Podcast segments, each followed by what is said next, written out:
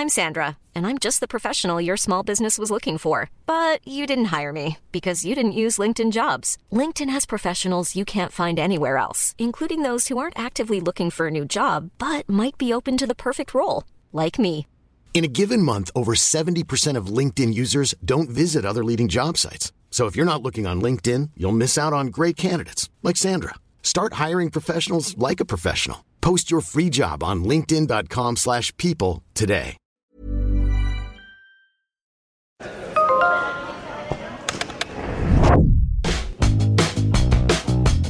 Neoconsecuencias. El sonido del marketing en un diálogo entre marcas y consumidores. Comenzamos.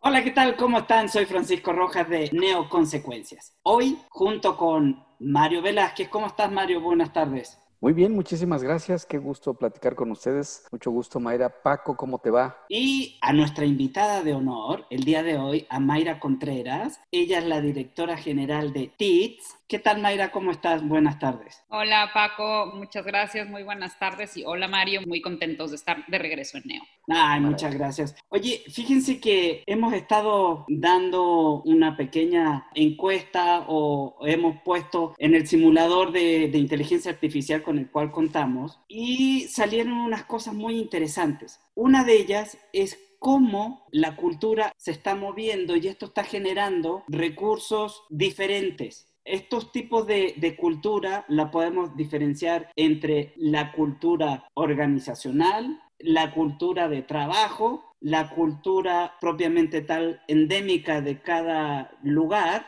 Entonces, ¿cómo ves tú, Mayra, desde tu perspectiva este tipo de cambio? Bueno, Fran, yo creo que eh, con todo este tema que ha surgido también de la pandemia, que ya está muy platicado, pero es una realidad que la cultura y la forma de trabajo pues ha cambiado muchísimo y parte esencial de todo esto, además del trabajo en casa, es mucho también la forma en que se maneja y la forma en la que lo tomas, ¿no? Hablando en una presentación que tuve oportunidad de estar ayer, presentaban un ejemplo de cómo poder tomar una nueva cultura de México, en cómo reactivar la economía, en cómo movernos. Y creo que es algo que no necesariamente teníamos que esperarnos a que existiera una pandemia para hacerlo, ¿no? El tema de apoyar económicamente a nuestro país, desde visitando lugares dentro de nuestro país, ¿no? Estados de la República. Además, el poder dar un poquito más de, de, propina, ¿no? A la persona que está trabajando y que sabemos que sus necesidades son bastante grandes. Y algo que, que no se mencionó ayer, pero que lo tenía yo aquí en mi cabecita y que quería mencionarlo, pero como era un webinar no podía,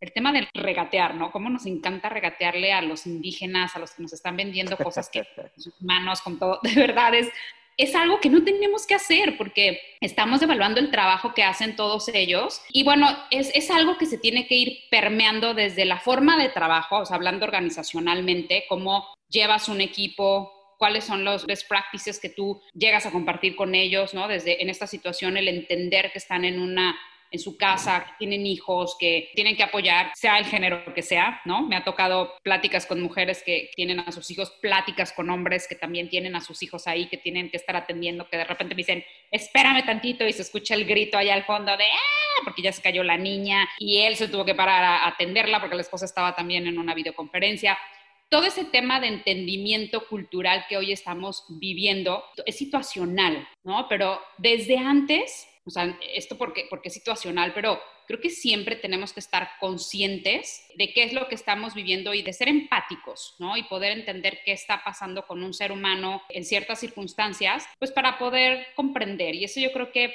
es una cultura más como de entendimiento, más humana, que va a hacer también que la otra persona se sienta confortable y que se sienta con la confianza y la satisfacción de saber que hay una persona del otro lado que la está comprendiendo, ¿no? En temas obviamente organizacionales y como país, te lo digo, o sea, el poder apoyar, el poder entender a cada una de las personas, ¿no? Entender su situación, su desesperación, todo lo que se ha vivido en este momento, que te digo que es situacional, pero creo que en cualquier momento lo tendríamos que entender. Entonces es un poquito la perspectiva de, de cada una de las culturas que podemos encontrarnos y obviamente hay otras más, pero estas que estamos platicando básicamente es el punto de vista que tengo. Estamos hablando de todo un panorama que tenemos que adaptar a una nueva dinámica de interacción. No adaptarse por esta situación, sino siempre estar adaptándonos Yo creo que Mario, y es algo un punto muy importante que mencionas, la resiliencia, esa palabra que siempre nos están poniendo que estuvo de moda los últimos años, es un tema de adaptarse de verdad en cualquier situación. Ahorita nos estamos adaptando a la situación que estamos viviendo, pero creo que en los siguientes meses va a ser una distinta, en otros meses va a ser otra distinta. Es más bien un tema de, de valores, de ética, de entender y ser empático con las otras personas para poder tener una cultura pues muy humana y siempre he pensado en el caso por ejemplo de mi liderazgo siempre he pensado que cuando tienes a una persona trabajando bien en todos los aspectos, obviamente que esa persona esté bien tanto personalmente como profesionalmente, vas a tener muy buenos resultados. O sea, vas a ser una persona feliz. Y cuando tienes personas felices a tu alrededor, porque eres empático con ellos, pues obviamente tu compañía es exitosa y tienes una reacción y una retroalimentación o un regreso de forma de trabajo también maravillosa. ¿Esto tiene algo que ver o cómo ves tú, esta hasta la pregunta se la hago a los dos, tú decías de los artesanos, ¿no? De no regatear, una manera que se pueda reactivar es a través del local commerce. ¿Cómo ves tú, Mayra y Mario, que estamos preparados para este avance cultural, tecnológico en México? Bueno, yo creo que es una pregunta de muy amplio espectro, así como los medicamentos, y tiene que ver seguramente con dos partes, creo yo, principalmente. Con tu formación, que no necesariamente educación, pero sí con tu formación, y otra parte tiene que ver con el entorno donde tú te desarrolles. Creo que la palabra empático la hemos encasillado en un cajón sobre el tema de solidarizarnos con alguien, sobre el tema de a veces esta cosa que también es muy cultural del mexicano de, híjole, pobrecito, lo está pasando muy mal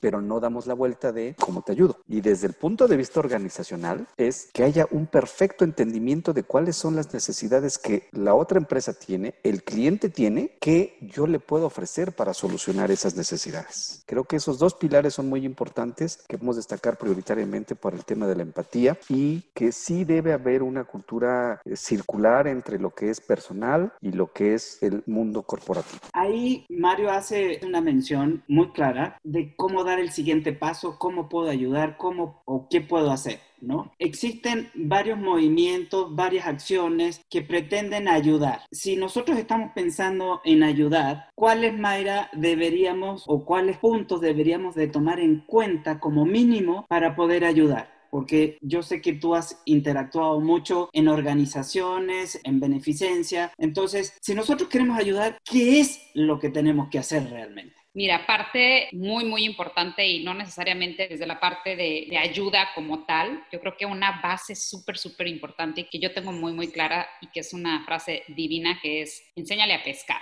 O sea, no le des el pescado, enséñale a pescar. Porque cuando tú a una ONG, que alguna vez te lo compartí, Fran, abres tu ONG, tienes todo para hacer y quieres que la gente te aporte para que tú puedas hacer tu labor, empiezas mal.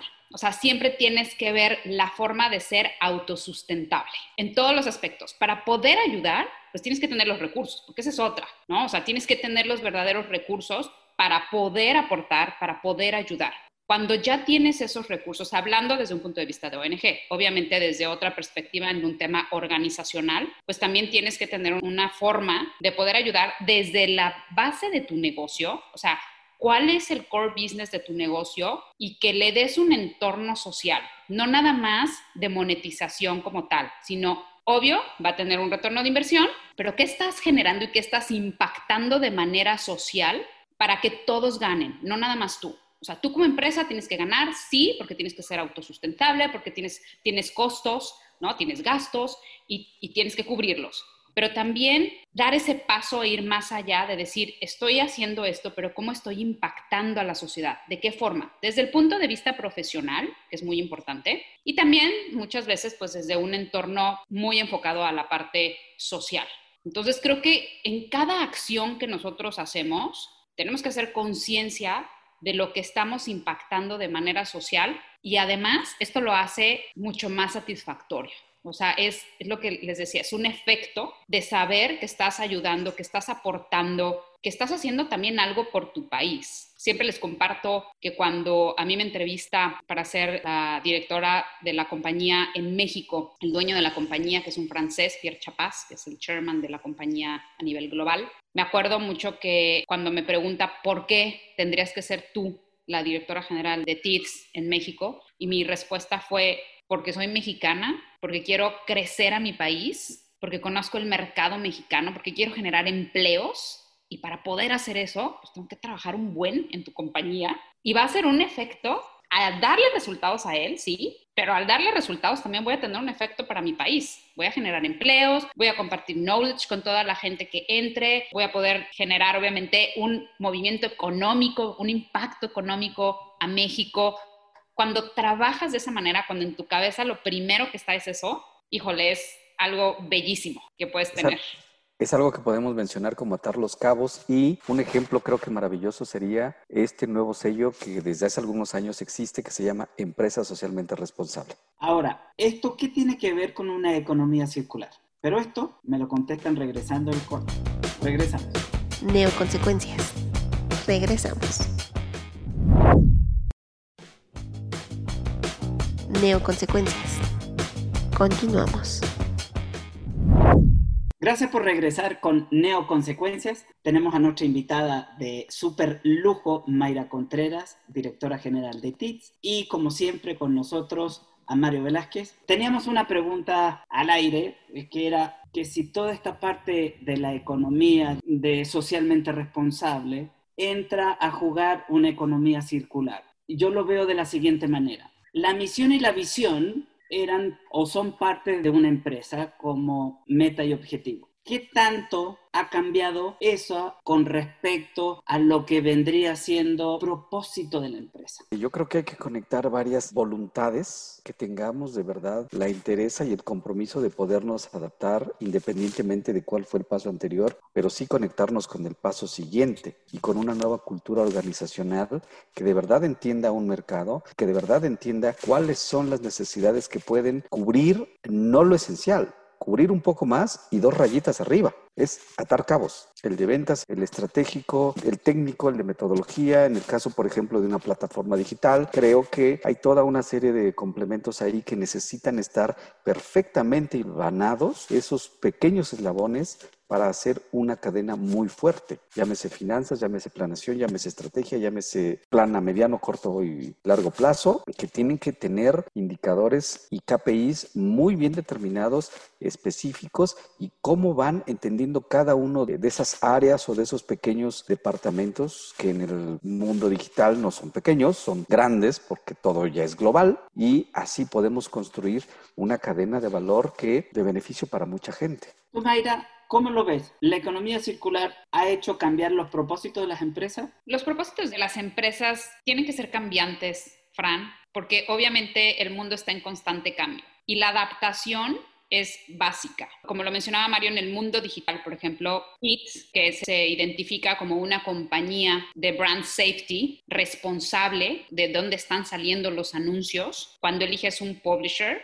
revisas, obviamente, con todas las herramientas que tenemos, que no traiga fake news, que no sean bots, que tenga un beneficio para la marca, porque tienes que ser socialmente responsable. Y es una revisión genérica en absolutamente todo lo que haces. ¿Cómo puedes ir allá afuera a vender algo que pueda estar afectando a tu sociedad? Y creo que esa parte es importante como base cuando estás trabajando en una compañía. Y ya después, igual, como mencionaba Mario, cada área tiene que tener un propósito y con ese propósito, de igual manera, socialmente responsable, pueda generarse ese círculo tanto internamente en la compañía, pero también hacia afuera. Entonces ahí vas a dar ese toque que en teoría deberíamos estar adaptando de acuerdo a la situación que está sucediendo en el exterior. Ahora, pero si todos sabemos que estamos trabajando en casa, estamos confinados, hay poca remuneración y mucho trabajo, ¿el propósito de la empresa cambia automáticamente o el que cambia es uno? Tienes que adaptarlo, te repito, Fran. O sea, a ver, yo te voy a poner el ejemplo personal. Yo no soy obviamente la dueña de la empresa y no puedo decidir qué se tiene que cambiar de manera global, pero sí puedo decidir qué puedo modificar de manera local y hasta dónde están mis alcances para hacerlo, de acuerdo también a mi mercado. Y si hay cosas que yo pueda mejorar y que pueda levantar la mano de manera global y que se pueda generar ese cambio ya en un impacto más grande, pues sería extraordinario. Pero hoy mi labor estando donde estoy, obviamente que, si tengo la disposición y la autorización, lo puedo modificar. Y entonces poder realizar esa economía circular de la que hablas, en donde yo adapto la compañía con todos sus procesos, con todos sus lineamientos, pero al mercado. Y creo que eso ha venido sucediendo en toda la historia, ¿no? Las compañías, yo recuerdo mucho también en algún momento cuando estuve en Microsoft a Felipe, que era el CEO en ese momento, que le preguntaron que qué había hecho, cómo había logrado generar ese crecimiento, estoy hablando en, en los noventas, en 96, 97, que le preguntaban que cómo había logrado todo este posicionamiento de tecnología, porque Microsoft fue una de las primeras compañías a nivel mundial de posicionarse y de generar esos cambios tecnológicos. Y la respuesta la tengo siempre presente cuando él dijo, adapté las necesidades al mercado local. Y ahí es en donde está el impacto, ¿no? Cómo generas, cómo adaptas lo que te llega, hablando de una compañía internacional y hablando de una compañía local, que es lo que tú también mencionas, Fran, de manera local es exactamente lo mismo. Si no, también no vas a tener los mejores resultados. O sea, tus resultados óptimos también tienen que basarse en las necesidades que existen allá afuera y que tú puedas llevar esas soluciones de manera complaciente, no molesta, no obligatoria, y ahí volvemos a, entrar, ¿no? En la parte del ejemplo digital con tips, de la parte de brand safety, de la parte de fake news, ¿no? Que no permites que salgan anuncios en publicistas que son que traen fake news o, o, que traen información que no es la más adecuada y que puede ser molesto para una sociedad. evitar que convivan en escenarios tóxicos. Totalmente de acuerdo. en conclusión. Así. Ya me queda más claro, ¿ya?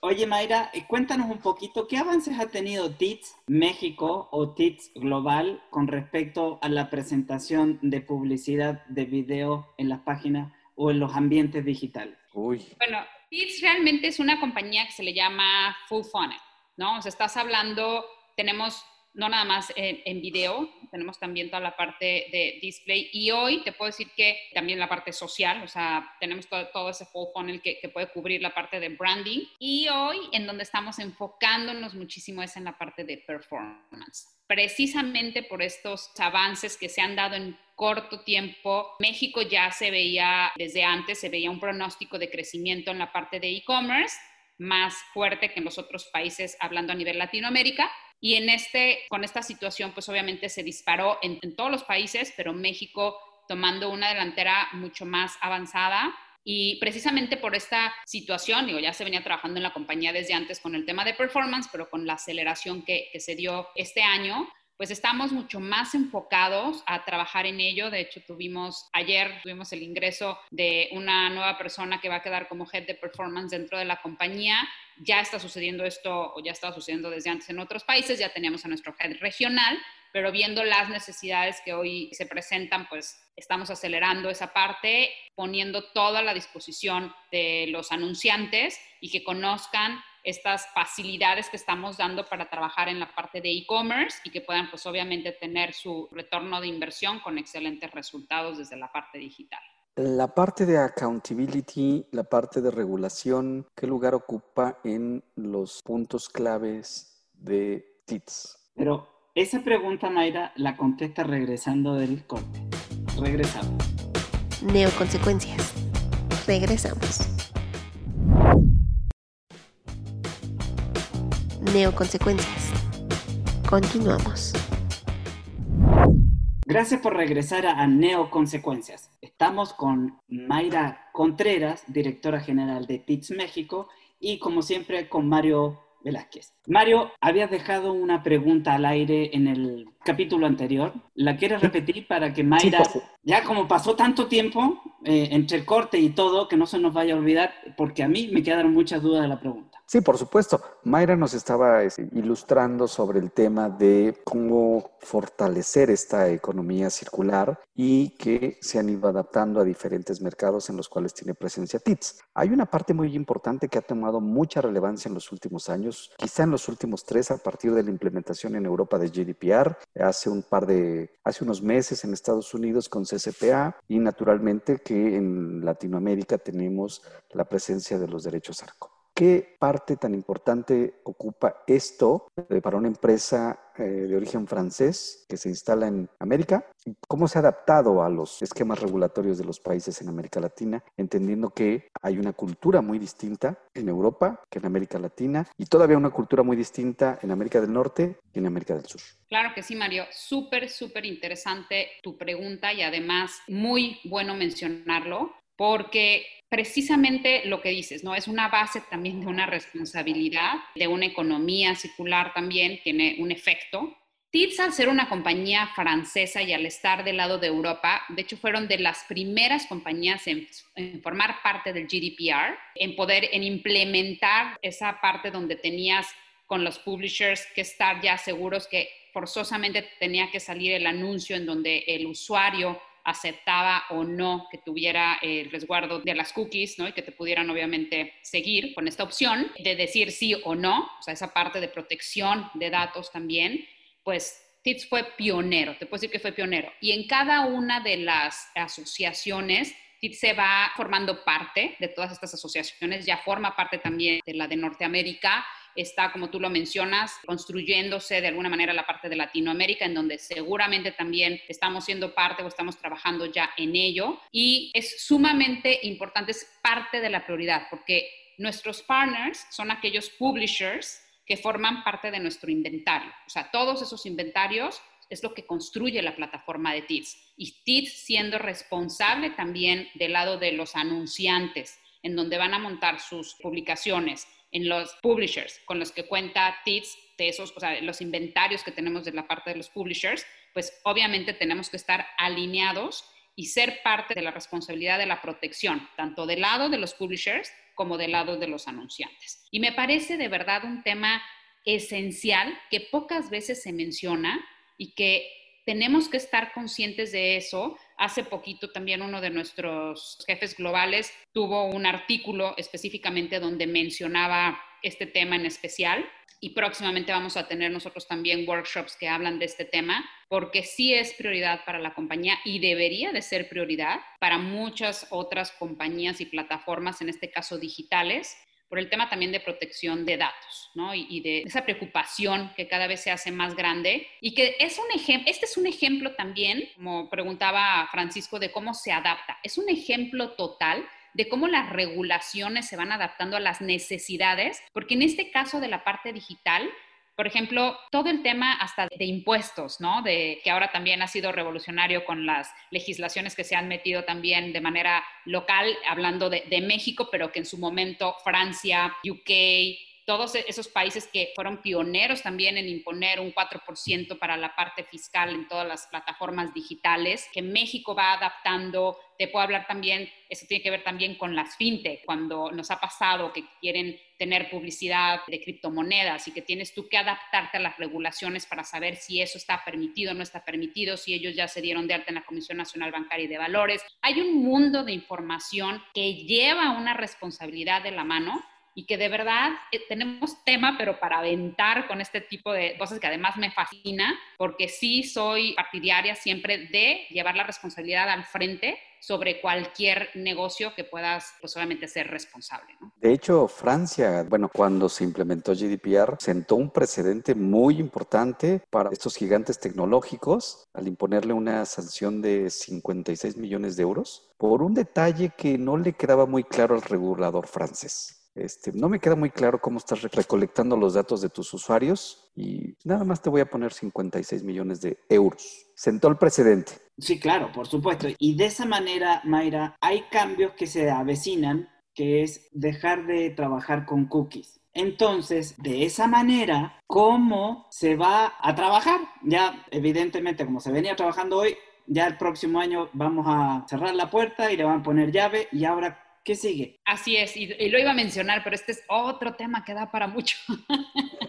Son temas distintos que están todos ligados, ¿eh? pero que son temas de verdad que son para hablar y hablar y hablar. Pero el tema también de las cookies, que obviamente aquí ya estamos mucho más enfocado al tema de first party data, de second party data, de third party data, y que en algún momento pues se da el anuncio, que te estoy hablando esto a nivel Latinoamérica, que todavía el año que entra, como tú dices, va a empezar a verse ya el efecto, pero el efecto ya lo vemos en otros países súper adelantado y obviamente pues sí va a impactar en muchos aspectos aquellos que están acostumbrados a usar el second y third party data y que tienen que alistarse. Y aquí entra otro tema también, que es la parte de desarrollo de contenidos propios, ¿no? Porque ahí entonces tú tienes un first party data en donde no tienes ese efecto de las famosas cookies, pero tienes otro tipo de, afectaciones, ¿no? Entonces, para el caso que te puedo platicar de TITS, que la verdad me encanta esta compañía porque al igual de ser pionera en todos los temas de responsabilidades, de haber sido los primeros de entrar dentro de, de GDPR y todos estos aspectos de responsabilidad, de brand safety, de clean advertising, que siempre lo trae como bandera y como prioridad en todo, también ha venido trabajando constantemente desde el día menos uno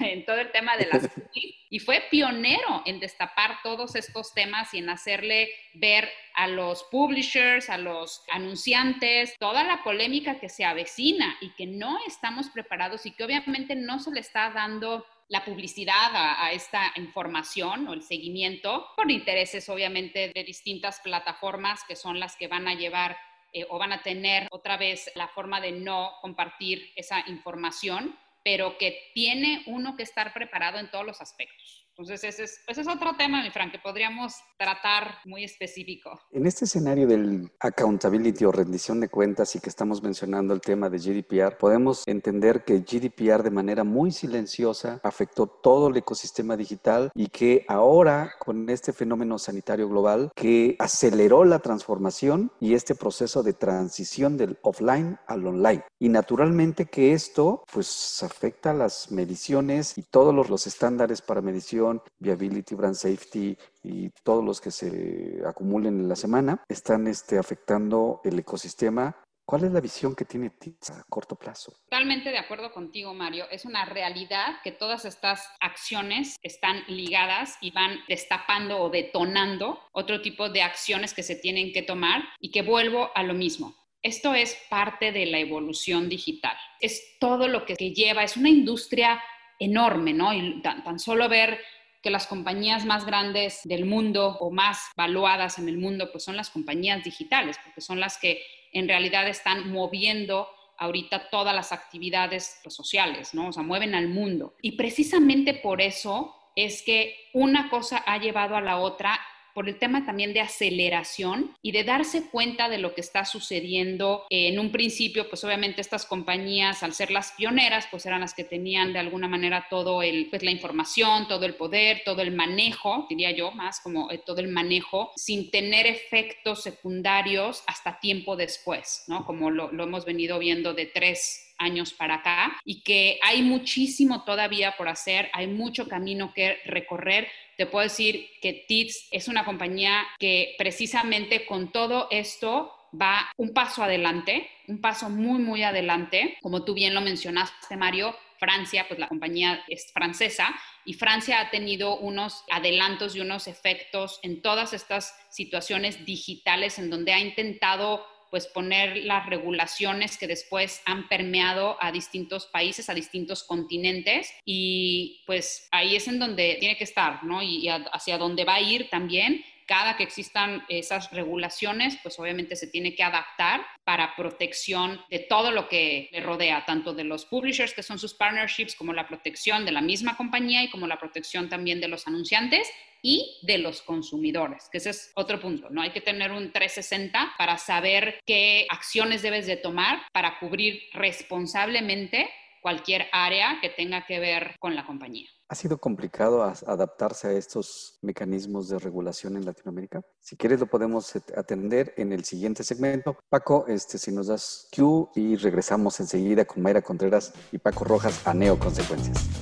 Neoconsecuencias. Regresamos. Neoconsecuencias. Continuamos. Gracias, regresamos a Neoconsecuencias. Estamos con nuestra invitada Mayra Contreras, directora general de TITS, y como siempre con Mario Velázquez. Mario, tú habías hecho una pregunta y yo a esa también le voy a aumentar otro poquito para que se la eche de corridita, Mayra.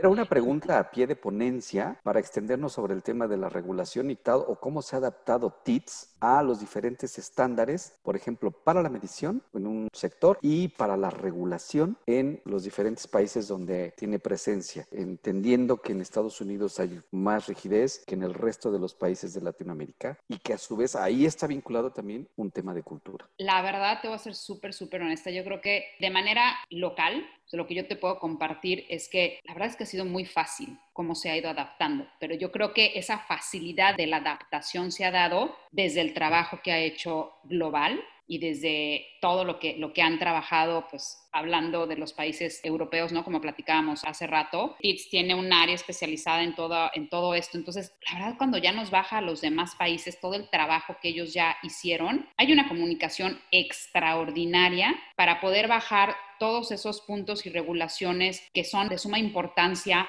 y que son de prioridad para TIPS y que en todos los países los tenemos que aplicar. Te comparto, por ejemplo, cuando se hace lo del GDPR, todos teníamos que estar conectados escuchando cuáles eran las regulaciones, en qué consistían, cuáles eran los avances, independientemente que en ese momento eso no se daba en Latinoamérica no estaba sucediendo en estos países, pero sí estaban sucediendo en los otros. Y para mí era tan interesante saber que esa ola podía, en algún momento, como ahora está sucediendo, porque esto te estoy hablando que fue hace dos años, cuando empezó toda esta regulación y cómo se analizó en dónde teníamos que estar parados, todo ese que escuchaba yo en todas las reuniones que teníamos globales, facilitó el que nosotros nos adaptáramos. Entonces, tu, tu, pregunta de si fue fácil o no fue fácil, la verdad fue más fácil de lo que pudiera parecer, pero creo que por la base que tiene TITS, por lo que hace la compañía y por el gran trabajo y la gran labor que ya se hace desde, desde la parte global. Sí, pero básicamente es algo como back to the basic. ¿Por qué se toman estas necesidades y cambios en las legislaciones? O sea, quiero recapitular el por qué se están tomando estas medidas y a raíz de qué fueron, porque fue sobre lo que pasó con Facebook o fue porque estamos perdiendo la identidad o por qué fue. Mira, Fran, son muchísimos factores. Lo que les mencionaba, el punto aquí es, como tú dices, back to the basics, sí, es una realidad, pero no es que sea un back to the basics. Lo que pasa es que esta industria es nueva y es una industria que no fue regulada desde un inicio y que con el paso de la evolución de esta misma industria, pues se han ido dando cuenta de los huecos que existen. Como cualquier evolución que se va teniendo, te vas dando cuenta ya en el camino de los huecos que vas teniendo y que en este caso, por ejemplo, no hubo regulaciones de este nivel en un inicio. Conforme fue evolucionando, conforme fue haciéndose la ola más alta, pues obviamente te empiezas a dar cuenta de los huecos que existen y empiezas entonces a trabajar en esas regulaciones. Hay mucho todavía por hacer, hay mucho todavía por regular y que hoy te puedo decir que a lo mejor hay cosas que no estamos teniendo la visión de lo que pueda suceder y que en el camino va a empezar a suceder o, que va a pasar, pues, y que entonces va a empezar otra vez a moverse esa parte que a lo mejor cuando te coloques en ese, en ese lugar vas a volver a decir back to the basics. Pues sí, no, back to the basics porque a lo mejor desde un punto de vista en el que ya tenemos una industria sumamente desarrollada y que dices, como esto no se hizo al principio, pues fue porque en ese momento de la evolución o del crecimiento pues estábamos más alerta en otro tipo de situaciones que en estas mismas. Además, te puedo decir que desde la parte regulatoria, en todos los aspectos, ¿eh? no nada más en la legal, también en la fiscal, no había alguien que estuviera a radar o a lo mejor había alguien que estaba ya pensando y diciendo, híjole, aquí no ha habido una regulación fiscal o no ha habido una regulación legal. Y por ahí pues eran, eran poquitos o no era tan fuerte. Y cuando ya se empiezan a juntar se dan muchas situaciones en el camino, no nada más el tema de Facebook o la falta de protección de data o la inconformidad de los consumidores. Creo que es el efecto de los avances tan inmediatos, de la adopción tan inmediata que se va teniendo y que pues obviamente en el camino son huecos que se van dejando y que se tienen que trabajar porque pues obviamente son puntos importantes, no, no son cualquier cosa, ¿no? La parte legal, la parte fiscal, es algo que se tiene que trabajar, porque si no empieza a afectar de manera, pues obviamente importante a la economía y a la sociedad. Esto significa que esto es para ayudar al ecosistema global, me refiero.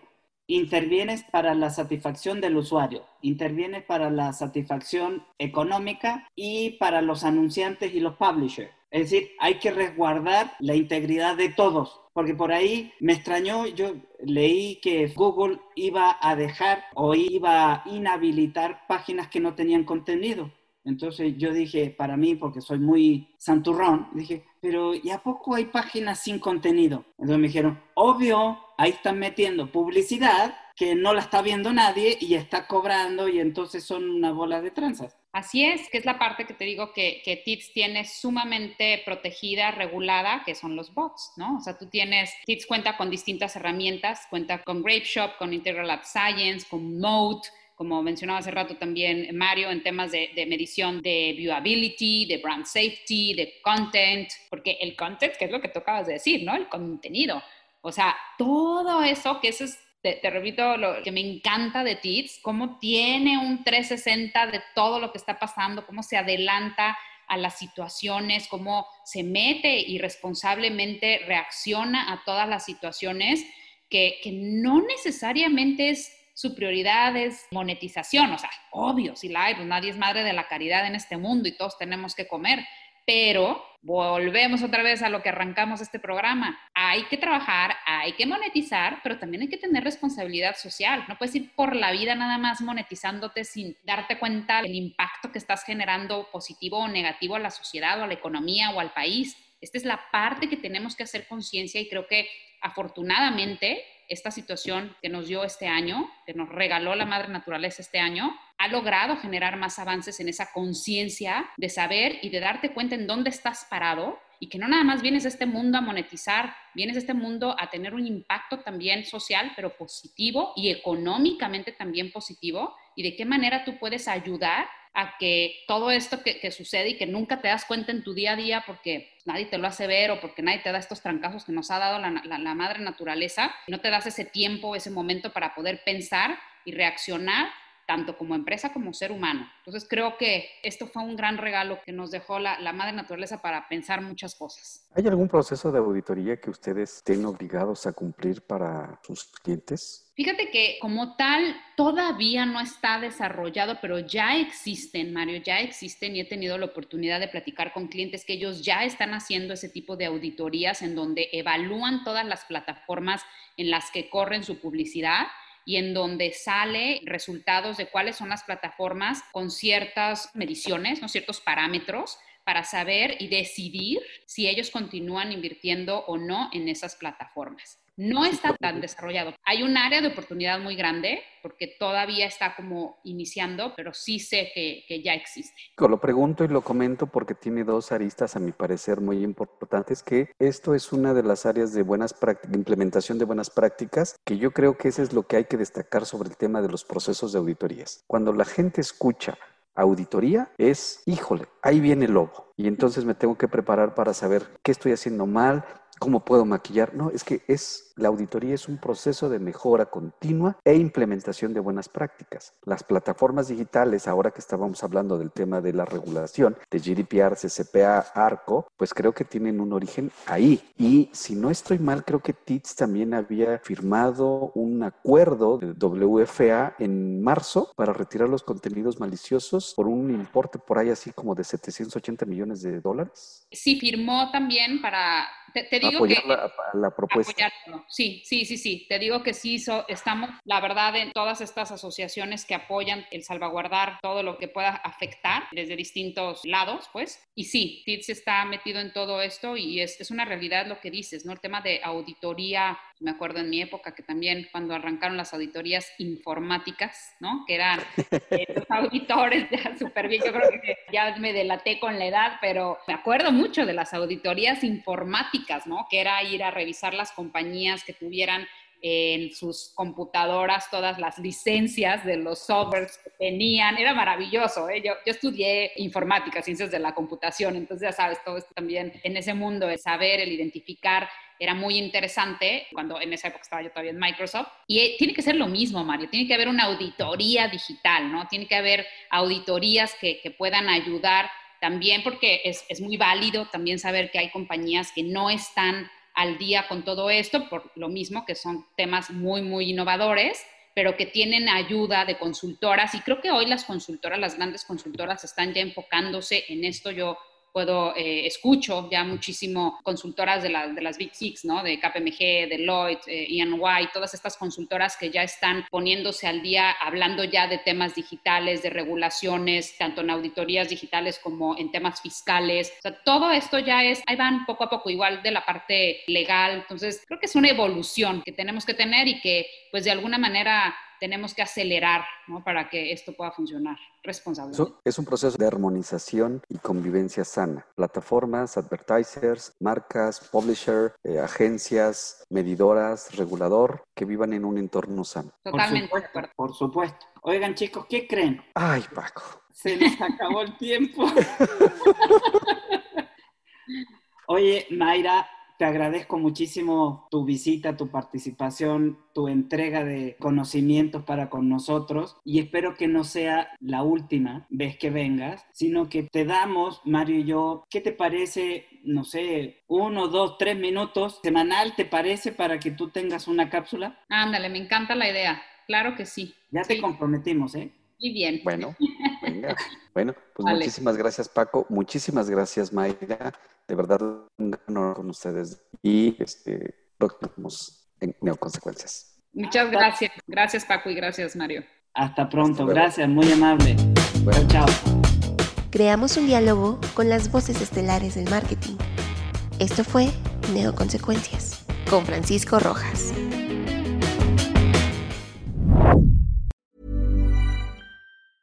Mom deserves the best, and there's no better place to shop for Mother's Day than Whole Foods Market. They're your destination for unbeatable savings, from premium gifts to show-stopping flowers and irresistible desserts. Start by saving 33% with Prime on all body care and candles. Then get a 15-stem bunch of tulips for just $9.99 each with Prime. Round out Mom's menu with festive rosé, irresistible berry chantilly cake, and more special treats. Come celebrate Mother's Day at Whole Foods Market.